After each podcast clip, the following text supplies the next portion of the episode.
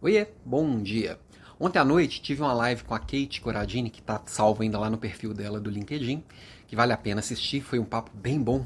Mas uma das perguntas que ela me fez foram, foi sobre os erros que os líderes cometem agora nesse, nesse mundo pós-digital. Aí eu perguntei para ela assim, tem oito horas de live? Tem nove? e claro que eu escolhi alguns e eu escolhi três que eu vou compartilhar aqui hoje também, para ver se faz sentido, ver se você concorda comigo e se tem algum maior que eu tenha me esquecido. É, o primeiro desses erros, eu escolhi três, né? O primeiro desses três erros que eu levantei ontem foi o erro de centralizar demais.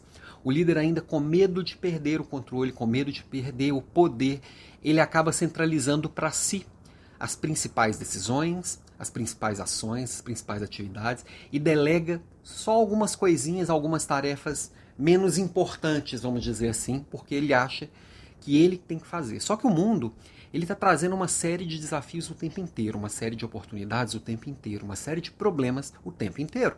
Se eu estou centralizando, ou eu vou enlouquecer, ou todos esses problemas não serão resolvidos, todas essas oportunidades não serão aproveitadas, e aí eu, como líder, vou entregar um resultado muito fraco. No mundo de tantas oportunidades, centralizar é falta de inteligência. E o segundo, que está intimamente ligado a esse centralizar, é o querer controlar tudo também. Controlar mínimos detalhes, fazer microgerenciamento de tarefa. Isso enlouquece e não agrega absolutamente nada. Você tira a autoridade da sua equipe, você demonstra falta de confiança, você demonstra falta de, de, pertencimento daquelas pessoas que estão só fazendo algo que foram mandadas e não como donos de um processo e donos de um negócio. Então, Contra, controlar demais ainda é reflexo do modelo antigo de gestão de comando e controle, que às vezes até funciona em algumas operações, algumas coisas mais em tarefas mais repetitivas, mas para líderes que trabalham com, com que tem um trabalho mais intelectual com a equipe, realmente não funciona.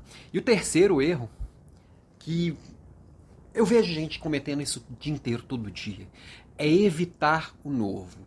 Às vezes com pretexto de se proteger, ou às vezes sem nem perceber que está evitando o novo, fala assim: não, já, isso já foi feito no passado, não, eu já tentei isso e não deu certo, não que no nosso negócio isso não funciona, ou não que o nosso modelo é muito melhor do que esse atual, a gente vai se blindando do risco de ter que mudar.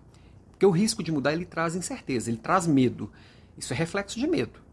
Embora poucos de nós estejamos prontos para admitir isso, mas a hora que a gente consegue admitir, a gente consegue enfrentar. Eu só enfrento aquilo que eu conheço.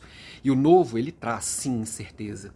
E todas essas negativas, essa resistência com o novo, é, faz com que ao invés de eu liderar uma mudança, eu seja engolido por ela.